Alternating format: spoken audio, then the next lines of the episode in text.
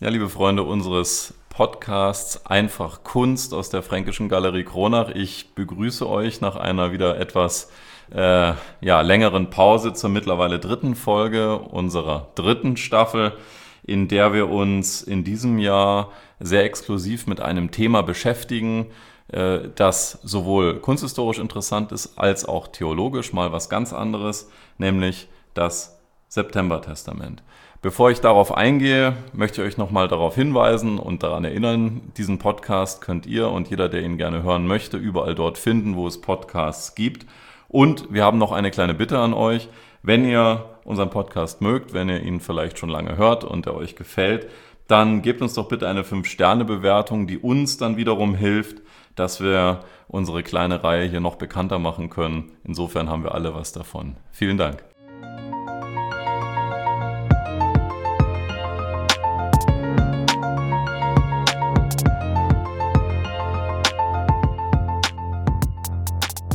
Wir sprechen heute über das September-Testament, eine sehr wichtige Schrift in der deutschen Kulturgeschichte für die Theologie, aber auch für die Kunstwissenschaft von besonderem Interesse. Es äh, ist ein Meilenstein in der deutschen Geschichte und ich freue mich deshalb ganz besonders, dass wir einen ausgesprochen interessanten und angenehmen Gesprächspartner dafür gewinnen konnten, der wahrscheinlich wie kaum ein anderer auch zu diesem Thema uns mit äh, Rat und Tat zur Seite steht. Ich begrüße sehr herzlich den Landesbischof der evangelischen lutherischen Kirche in Bayern, Dr. Heinrich Bedford Strom. Herzlich willkommen, schön, dass Sie da sind. Guten Morgen. Herr Bedford Strom, das September-Testament, wir haben es schon eingangs kurz gesagt, es ist ein Meilenstein in der deutschen Geistesgeschichte, in der Theologie. Äh, vielleicht für unsere Hörer als ganz kurze Einführung, das September-Testament ist die Übersetzung des Neuen Testaments aus dem Griechischen und Lateinischen in die deutsche Sprache durch Martin Luther. Diese Übersetzung ist deshalb so wichtig, weil sie am Anfang eines Weges zur Vollbibel steht, das heißt die Bibel in deutscher Sprache. Heute denken wir uns, na klar, doch gar kein Problem, finden wir überall, in jedem Buchgeschäft können wir sie bekommen.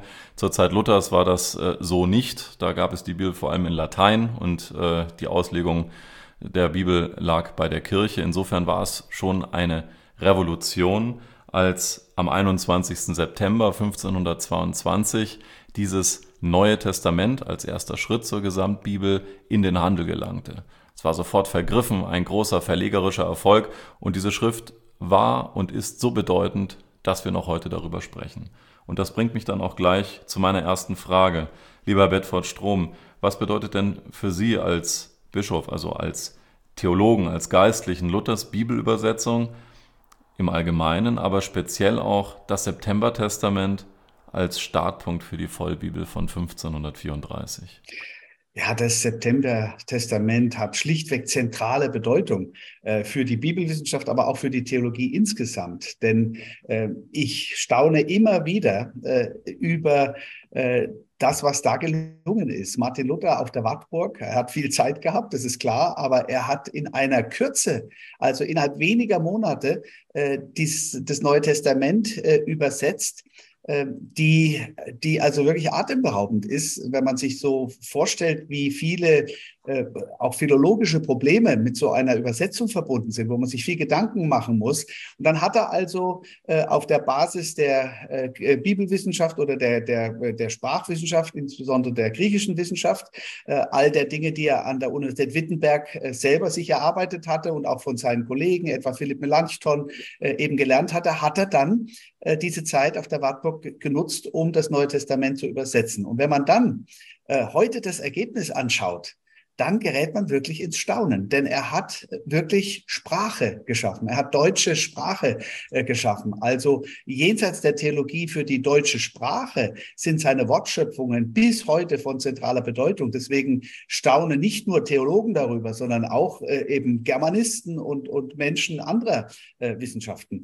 Äh, aber für die Theologie ist es natürlich ganz zentral, denn für äh, die protestantische Theologie, ich würde mal sagen für die Theologie insgesamt, aber ganz besonders besonders für die evangelische Theologie, ist die Bibel ja von zentraler Bedeutung. Äh, eins der äh, großen Signalworte der Reformation war sola scriptura, also allein aus der Schrift das heißt, äh, dass wir nicht die ganzen äh, Traditionen, die sich so im Laufe der Kirchengeschichte in den Kirchen äh, da gebildet haben, zugrunde legen, sondern die Schrift, das Zeugnis von Jesus Christus, das Urzeugnis von Jesus Christus, äh, das ist das Zentrale. Das war das äh, ein Signalwort der Reformation. Und ähm, dass dann natürlich die Frage, wie diese äh, Grundlage, also das Neue Testament, in diesem Fall später dann auch das Alte Testament, den Menschen zugänglich gemacht wird, für die Theologie fruchtbar gemacht wird, äh, dass das von zentraler Bedeutung äh, ist, das liegt auf der Hand. Und ähm, wenn man sich dann anschaut, wie er äh, die Übersetzung, wie er diese Texte übersetzt hat, welche Inhalte und welche Sprachschöpfungen, die sie erschließen, er gefunden hat, dann ist es wirklich eine Meisterleistung gewesen. Also ich würde es als genial bezeichnen. Und ähm, äh, wenn man sich dann noch klar macht, dass Übersetzung natürlich immer auch Interpretation ist, dann äh, sieht man, dass äh, das Gleis, auf das äh, Luther äh, die evangelische Theologie mit seiner Bibelübersetzung gesetzt hat, äh, ein ziemlich langes Gleis ist. Also er hat wirklich die evangelische Theologie geprägt, aber auch die evangelische Frömmigkeit. Denn ähm, wenn man die griechischen Wortlaute nimmt, dann kann man bestimmte Stellen sehen, an denen das griechische Wort das eine oder das andere bedeuten kann. Äh, und dann muss man sehr genau überlegen, wie interpretiere ich jetzt eigentlich diesen Satz? Äh, wie kann ich praktisch den, äh, den Urtext ins Deutsche übertragen, ohne den Ur, im Urtext vorgesehenen Sinn irgendwie zu, zu verqueren? Und dass Luther das ganz offensichtlich in ganz einzigartiger Weise gelungen ist, hat sich für mich im Reformationsjubiläumsjahr gezeigt. Da haben wir nämlich äh, eine neue Revision, wie man das dann nennt in der Sprache, äh, der Luther-Übersetzung äh, 2017 äh, in Gang gesetzt, also schon zehn Jahre vorher in Gang gesetzt. Da haben also zig Bibelwissenschaftler, ein riesiges Team von Bibelwissenschaftlern versucht, auf dem neuesten Stand der Wissenschaft diese Bibelübersetzung Martin Luthers äh, für heute nochmal äh, zu aktualisieren und zu prüfen. Man hat in den Jahrhunderten, seit dem 16. Jahrhundert, immer wieder solche Revisionen gemacht.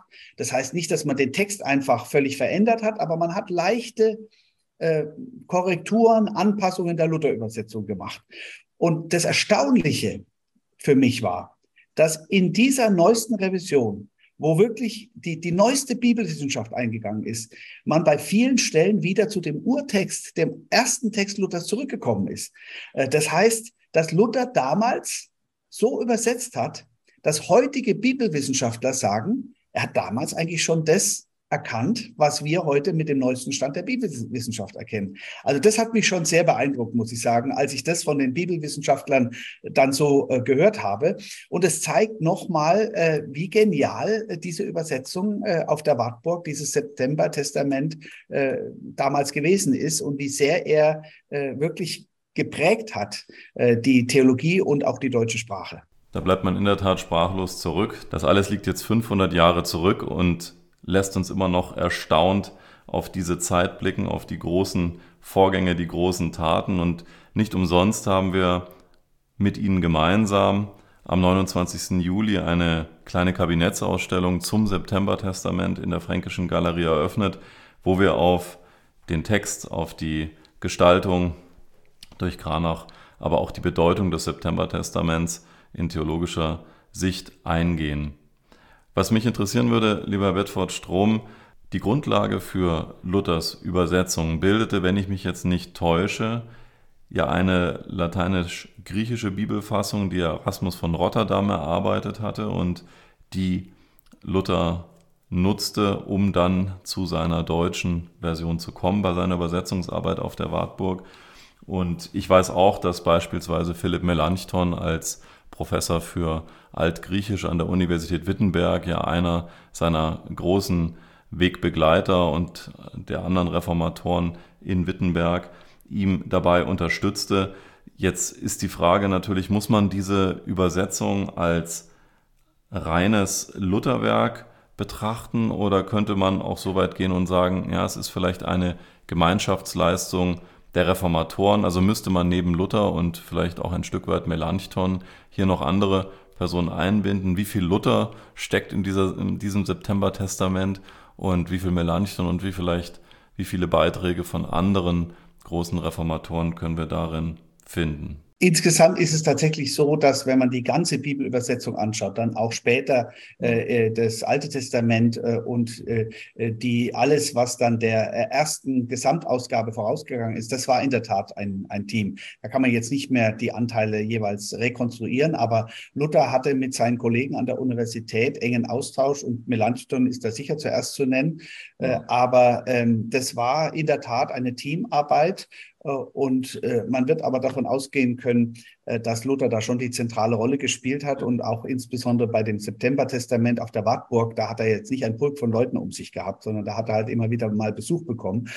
Aber es lässt sich jetzt nicht mehr rekonstruieren, wer da welchen Input gegeben hat. Ähm, was man sicher sagen kann und warum man sagen kann, dass diese Übersetzung nicht nur von Luther hauptsächlich angefertigt, sondern vor allem von ihm geprägt worden ist, ist einfach sein Grund Grundansatz, äh, äh, den man mit diesem berühmten Wort dem Volk aufs Maul schauen äh, kennzeichnen äh, könnte. Das war nämlich sein Anliegen. Er wollte, dass diese alten Texte allen Menschen zur Verfügung stehen, für alle Menschen aufgeschlossen werden. Das heißt, ihm lag daran, dass er die Sprache der Menschen hm. wirklich zugrunde gelegt hat, äh, nicht irgendeine akademische Sprache, sondern die Sprache der Menschen zugrunde gelegt hat, um diese alten Texte für heute aufzuschließen. Also ein hochaktuelles Anliegen, was für uns heute genauso äh, wichtig ist. Und wenn man dann ähm, so, so, so Worte wie äh, Perlen vor die Säue werfen oder so, oder wer dann eine Grube gräbt, fällt selbst hinein, das sind alles das verstehen wir heute noch gut. Äh, und das sind alles äh, Wortschöpfungen, die Luther damals gefunden hat, um die alten Texte zu interpretieren. Und die, das zeigt eben, dass er diesen Grundansatz eben maßgeblich geprägt hat, dass das verständlich wird, was da erstmal in griechischen äh, oder ihm vielleicht vorliegenden lateinischen Lettern oder dann später hebräischen Lettern beim Alten Testament, äh, was ihm da vorgelegen hat. Also die Bibel zugänglich machen. Und da muss man heute sagen, hat er einen sensationellen Erfolg mit gehabt. Denn in Verbindung mit dem Buchdruck, da kommt jetzt Lukas Kranach aus Kronach natürlich mit rein, ja. äh, mit den, zusammen mit dem Buchdruck, äh, ist es ihm eben gelungen, das, was er da erarbeitet hat, ganz, ganz vielen Menschen zugänglich zu machen. Und deswegen hat er rein von der kulturwissenschaftlichen Betrachtungsweise her gesagt, äh, die Kultur in Deutschland und weit darüber hinaus maßgeblich geprägt, aber natürlich äh, ganz besonders auch äh, die Frömmigkeit, das Glaubensleben, die Theologie. Eine Frage, lieber Bedford Strom, hätte ich da an Sie, und zwar in Bezug auf die Übersetzung. Wir kennen das in einer ähnlichen Form vielleicht heute noch mit dem Koran, von dem es ja die arabische Urfassung gibt und jeder islamische Theologe, der sich also mit dem Koran auseinandersetzt, muss das in arabischer Sprache tun. Und ähnlich wurde das äh, sicherlich in der Zeit Luthers auch mit der Bibel gesehen. Also die Bibel war äh, in Latein und oder griechischer Fassung da und die Auslegung oblag der Kirche. Übersetzungen in die einzelnen Landessprachen waren nicht gern gesehen, weil sie natürlich der Kirche, also damals gab es ja noch nicht die katholische und die evangelisch-lutherische Kirche, sondern also der Kirche in gewisser Weise das Monopol streitig machte auf die Auslegung der Bibel selber. Und wir kennen die Geschichten auch von Verfolgungen äh, von Theologen, die es eben gewagt hatten, äh, die Bibeln ins, ins Deutsche, ins Englische, ins Französische oder ins Tschechische oder was auch immer zu übertragen. Also eine, eine sehr mutige Tat ähm, Luthers, was mich in diesem Zusammenhang interessieren würde, also wir haben nun diese Luther-Übersetzung, aber es gibt ja auch katholische Bibelübersetzungen und mich würde interessieren, äh, gibt es da einen messbaren Unterschied und warum ist Luthers Übersetzung denn dann bis heute von so großer Bedeutung? Wie ist Ihre Meinung dazu? Ja, also zunächst mal äh, will ich gerne sagen, dass äh, wir zwischen katholischer und evangelischer Kirche auch, was die, die, äh, das Lesen der Bibel betrifft, viel wechselseitigen, fruchtbaren Austausch haben. Es war mir eine große Freude im Reformationsjubiläumsjahr äh, die äh, Lutherbibel, die neue Lutherbibel, also die Zweit Lutherbibel 2017, in einem feierlichen Gottesdienst in Stuttgart dem Vorsitzenden der Deutschen Bischofskonferenz, Kardinal Reinhard Marx, zu übergeben. Und er hat mir in diesem Gottesdienst feierlich übergeben die neue Einheitsübersetzung, die katholische Einheitsübersetzung. Das heißt, es äh, erschienen neue Bibelausgaben, äh, äh also ziemlich genau zur gleichen Zeit. Und wir haben das zum Anlass genommen, um wegzukommen von dem Denken, unsere ist besser und unsere muss immer gelesen werden, sondern wir, wir wollen ein, voneinander lernen. Bibelübersetzungen äh, sind, wie gesagt, immer Interpretation. Deswegen ist es immer interessant, auch äh, nachzulesen, wie hat ein anderer Übersetzer äh, das übersetzt, was, was ich jetzt äh, meinetwegen in der Lutherbibel da vor mir habe. Und ähm, ähm, das ist die eine Dimension. Also man kann immer von den anderen lernen, weil sie bestimmte Dinge beim Übersetzen vielleicht sehen, die man selber nicht gesehen hat. Ich mache aber auch kein Hehl daraus, dass ich die Luther-Übersetzung tatsächlich äh, für unübertreffbar halte. Also äh, äh, jedenfalls äh, im Moment unübertroffen halte.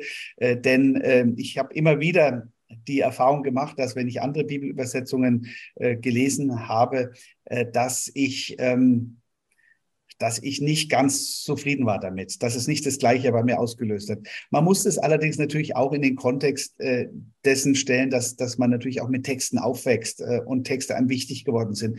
Wenn ich den Psalm 23 bete äh, und auswendig spreche, dann ist das nie zu toppen durch das Lesen des gleichen Textes in einer anderen Bibelübersetzung, und das ist jetzt ganz unabhängig von der Qualität der Übersetzung, sondern das ist einfach, dass äh, ich die geistlichen Erfahrungen, die Frömmigkeitserfahrungen mit diesen wunderbaren Psalmen, der Herr ist mein Hirte, mir wird nichts mangeln, er weidet mich auf einer grünen Aue, führt mich zum frischen Wasser. Äh, das sind, das, das sind einfach so Bilder und Sprache, die, die lösen was in mir aus. Und weil sie halt, weil ich halt damit schon viele Erfahrungen gemacht habe. Und deswegen, wenn es mir jetzt so geht, dass ich also viel tiefere Erfahrung mit diesem Text in der Luther-Übersetzung mache, dann weiß ich natürlich, dass ein Katholik, der äh, vielleicht den gleichen Text in der Einheitsübersetzung schon tausendmal gebetet hat, Ähnliches für seine äh, äh Textform dann von sich sagen wird. Insofern darf man da jetzt keine objektiven Hierarchien aufstellen. Aber ähm, was sicher richtig ist, ist, dass Luther für die, für die Aufnahme der Bibel und für die Frömmigkeitswirksamkeit der Bibel äh, eine Schlüsselbedeutung gehabt hat. Denn äh, das Priestertum aller Gläubigen, was jetzt unsere urprotestantische Überzeugung ist, dass es also keine unterschiedlichen Stände gibt, geistlichen Stände gibt, äh, dass das Priester oder Pfarrer näher sind bei Gott oder Bischöfe oder der Papst als normale, in Anführungsstrichen, Gläubige, äh, dass, äh, dass äh, äh, Luther sagen kann, wer aus der Taufe gekrochen ist, der ist zum Priester, Papst und Bischof geweiht. Äh, das heißt, jeder getaufte Christ äh, ist, ist sozusagen genauso viel wert wie äh, jemand, der, der einen religiös, einen geistlichen Titel hat. Das, das ist Luthers Impuls. Und das basiert natürlich darauf, in der Tat, wie Sie es auch gesagt haben, das basiert darauf, dass die Menschen alle grundsätzlich einen gleichen Zugang zu den Quellen haben, zu den Texten haben. Und da ist die Bibelübersetzung Martin Luthers eben äh, ganz zentral gewesen. Das heißt, wir können, wenn wir Bibelkreise in den Gemeinden machen, dann, und die Erfahrung habe ich als Gemeindepfarrer immer wieder in sehr beeindruckender Weise gemacht, dann äh, bringt da jemand eine Erfahrung mit diesem Text ein äh, und bringt eine Bedeutungs, äh, Dimension äh, in das Gespräch über einen bestimmten Bibeltext ein, die mir vielleicht nie gekommen wäre, obwohl ich lange Theologie studiert habe, wo ich aber das Gefühl habe, ja, das trifft ganz genau äh, das, was dieser Text sagen will. Und dieses gemeinsame Austauschen mit der Bibel, das gehört für mich zu den ganz wunderbaren Aspekten dieser Zugänglichkeit des alten Textes. Wir können einfach wirklich uns von der Bibel inspirieren lassen, am besten auch in Gemeinschaft. Deswegen wünsche ich mir übrigens wirklich so ein Revival von Bibelkreisen. Äh, das ist also äh, nicht zu reduzieren auf so eine klassische Form, wo irgendwie ein paar Leute in der Regel mit schon weißen Haaren zusammensitzen in der Gemeinde und dann äh, Bibel lesen. Wie gesagt, auch damit habe ich beste Erfahrungen gemacht, äh, sondern das kann man digital machen. Das können junge Leute machen. Das, die Bibel ist einfach ein richtig starkes Buch, ein richtig tolles Buch, wo alle Erfahrungen des Lebens drinstecken. Und sich darüber auszutauschen, äh, das ist äh, für mich eine, absolut, eine absolute Zukunftsaufgabe. Äh, und ich glaube, viele junge Leute werden staunen, was für tolle Erfahrungen man mit solchen Texten machen kann. Und nochmal, dazu muss man sie eben verstehen äh, und muss man drüber reden können. Und deswegen sind diese Übersetzungen so wichtig. Vielen Dank, Herr Bedford Strom. Das sind wunderbare Gedanken und ich möchte davon das äh, ein oder andere aufgreifen und damit auch ein bisschen den Bogen in unserem Gespräch wieder schließen. Also für Luther macht ja die Taufe jeden Christen vor Gott gleich, ob Papst oder Bettler, ist im Grunde genommen egal, man ist qualifiziert für jedes Amt. Und da liegen wir ja auch ganz nah im Grunde genommen an unserem heutigen Denken und Fühlen, wo wir ja, Gegensätze auflösen wollen, Hierarchien abbauen und so dieses Trennende überwinden wollen. Äh, allerdings äh, zur Zeit Luthers äh, herrschte da noch ein anderer Geist. Da gibt es einen wirklich, einen wirklich harten Unterschied, insbesondere auch in der Diskussionskultur, die natürlich, und das ist wahrscheinlich bei vielen Revolutionen ähnlich, ja erstmal, ähm, ja, sie brauchen ja erstmal einen Bruch, um sich ablösen zu können. wenn, was die Reformatoren wollten, man aus dem bestehenden Alten etwas Reformiertes macht, dann muss das zu Reformierende dazu bereit sein. Und dazu äh, wählte Luther ja zum Teil auch äh, eine sehr ähm, harte Sprache ähm, für diesen radikalen Bruch. Und äh, im Falle des September-Testaments natürlich auch äh, ja, starke Bilder also Illustrationen, insbesondere in der Johannes-Offenbarung oder der Johannes-Apokalypse, die mit 21 intensiven und teils auch, auch sehr polemischen Holzschnitten Lukas Kranachs gefüllt ist, ist dieser Anspruch, der gedankliche Anspruch auch ins Bild gesetzt. Die sind Ihnen ja sicherlich bekannt. Und da nun, Herr Bedford Strom, möchte ich ansetzen. Äh, Sie haben ja eine persönliche Verbindung zum Künstler. Äh, die würde mich äh, sehr interessieren und dann natürlich auch die Frage nach Ihrer Haltung zu den Illustrationen Kranachs im September-Testament. Ja, natürlich äh, habe ich eine gewisse Freude daran, dass ich äh, persönlich mit dem Künstler, der jetzt die Illustrationen für äh, dieses September-Testament äh, gemacht hat, dass ich mit dem persönlich verbunden bin. Lukas Kranach, der berühmte Maler, der ist mein 13-facher Urgroßvater. Ich habe es jedenfalls im Stammbaum mal gezählt und da bin ich auf 13 gekommen. und ich habe das lange Zeit gar nicht gewusst. Das hat mir irgendwann mal mein Vater ähm, so eher nebenher gesagt. Und dann habe ich mir den Stammbaum angeschaut angeschaut und es ist tatsächlich so, dass es ohne Lücke direkt äh, auf, auf Lukas Kranach zurückgeht.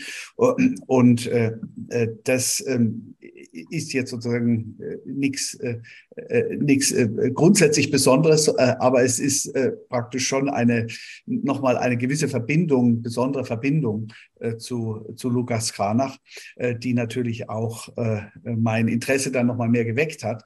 Und da ist es schon so, dass, dass ich mich daran freue, an, an diesen künstlerischen Werken Lukas Kranachs und beim September-Testament. Da kann man eben sehr schön sehen, wie die Kunst helfen kann, Worte zur Sprache zu bringen. Also es ist bei, beim, bei der, beim Malen äh, genauso wie bei der Musik äh, die, die Texte, äh, die, die, die Noten, die Musik, äh, aber eben auch die Bilder gehen von den Texten aus. Äh, aber sie sind natürlich dann auch Interpretationen, ein bisschen so wie schon bei der Bibelübersetzung, nur noch mal eine Stufe mehr, äh, dass dann äh, eben ein, ein Bild die ganze emotionale Kraft die etwa in den Texten der Johannesapokalypse mit diesen gewaltigen Bildern äh, steckt, äh, diese emotionale Kraft eben wirklich in ein Bild reinbringt, in eine Grafik reinbringt.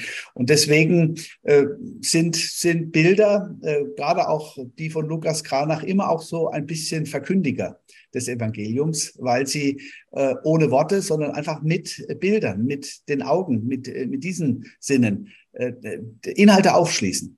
Und deswegen ist, ist es einfach wunderbar, dass wir die Bibel in den Kontext der, der verschiedenen Sinne stellen können. Also wir hören die Worte oder lesen sie, wir sehen mit unseren Augen, also wir hören sie mit den Ohren, wir, wir sehen mit den Augen die Bilder, die Musik hören wir und sie geht in unser Herz ein und all das zusammen ja, schreibt sozusagen diese biblischen Geschichten in unser Herz, in unsere Seele ein. Und das finde ich was ganz Wunderbares, weil ich, weil ich immer wieder die Erfahrung mache, äh, dass mit diesen Geschichten, mit diesen Narrativen der Bibel zu leben einfach eine wunderbare Basis ist. Es gibt Kraft, es gibt Orientierung. Man denkt manchmal an Gleichnisse Jesu in bestimmten Kontexten, äh, die, die einem dann wirklich auch was sagen. Also wenn es um Vergebung geht, ja, wenn man sich streitet äh, und, äh, und dann äh, irgendwie rausfinden muss aus dem Konflikt. Da hilft es schon, wenn man dann etwa an dieses Bild von Jesus denkt aus der Bergpredigt, äh, dass wir nicht den äh, Splitter im Auge des anderen sehen sollen, sondern den Balken im eigenen Auge sehen sollen. Äh, das hilft schon, nachdenklich zu werden, in Selbstdistanz zu gehen und vielleicht dann wirklich auch so einen Konflikt lösen zu können, weil ich die Schuld nicht nur beim anderen sehe. Deswegen diese Einheit von, von Bild, von Wort und eben von Noten, von Musik, äh, die ist schon was ganz Wunderbares. Lieber Herr Bedford-Strom, vielen Dank für die schönen Bilder, die Sie jetzt in meinem Kopf erzeugt haben und sicherlich auch in den Köpfen unserer Hörer. Ich möchte Ihnen sehr, sehr herzlich danken für die Zeit, die Sie uns geschenkt haben, die Sie sich für uns genommen haben, für unsere Fragen und wünsche Ihnen alles Gute. Vielen Dank, Herr Bedford-Strom. Schön, ich danke Ihnen und alles Gute, Gottes Segen für Sie. Tschüss. Und ich möchte jetzt an den Schluss unserer dritten Episode, der dritten Staffel, äh, noch einen Hinweis äh, setzen und zwar auf unsere Sonderausstellung. Wir sind ja im Kranachjahr, wie Sie alle oder wie ihr alle wisst, und unsere Sonderausstellung Kranach und Kronach 550 gemeinsame Jahre, aber auch die Kabinettsausstellung zu 500 Jahren September-Testament sind beide noch bis zu Sonntag, den 30. Oktober auf der Festung Rosenberg in Kronach zu sehen. Also wer Interesse hat, ist natürlich herzlich eingeladen. Ich danke euch und Ihnen für die Aufmerksamkeit und hoffe, das war ein spannender Beitrag. Wir hören uns dann nächsten Monat wieder mit dem nächsten Podcast von Einfach Kunst. Alles Gute, kommt gut durch diese Zeiten. Bis dahin. Tschüss.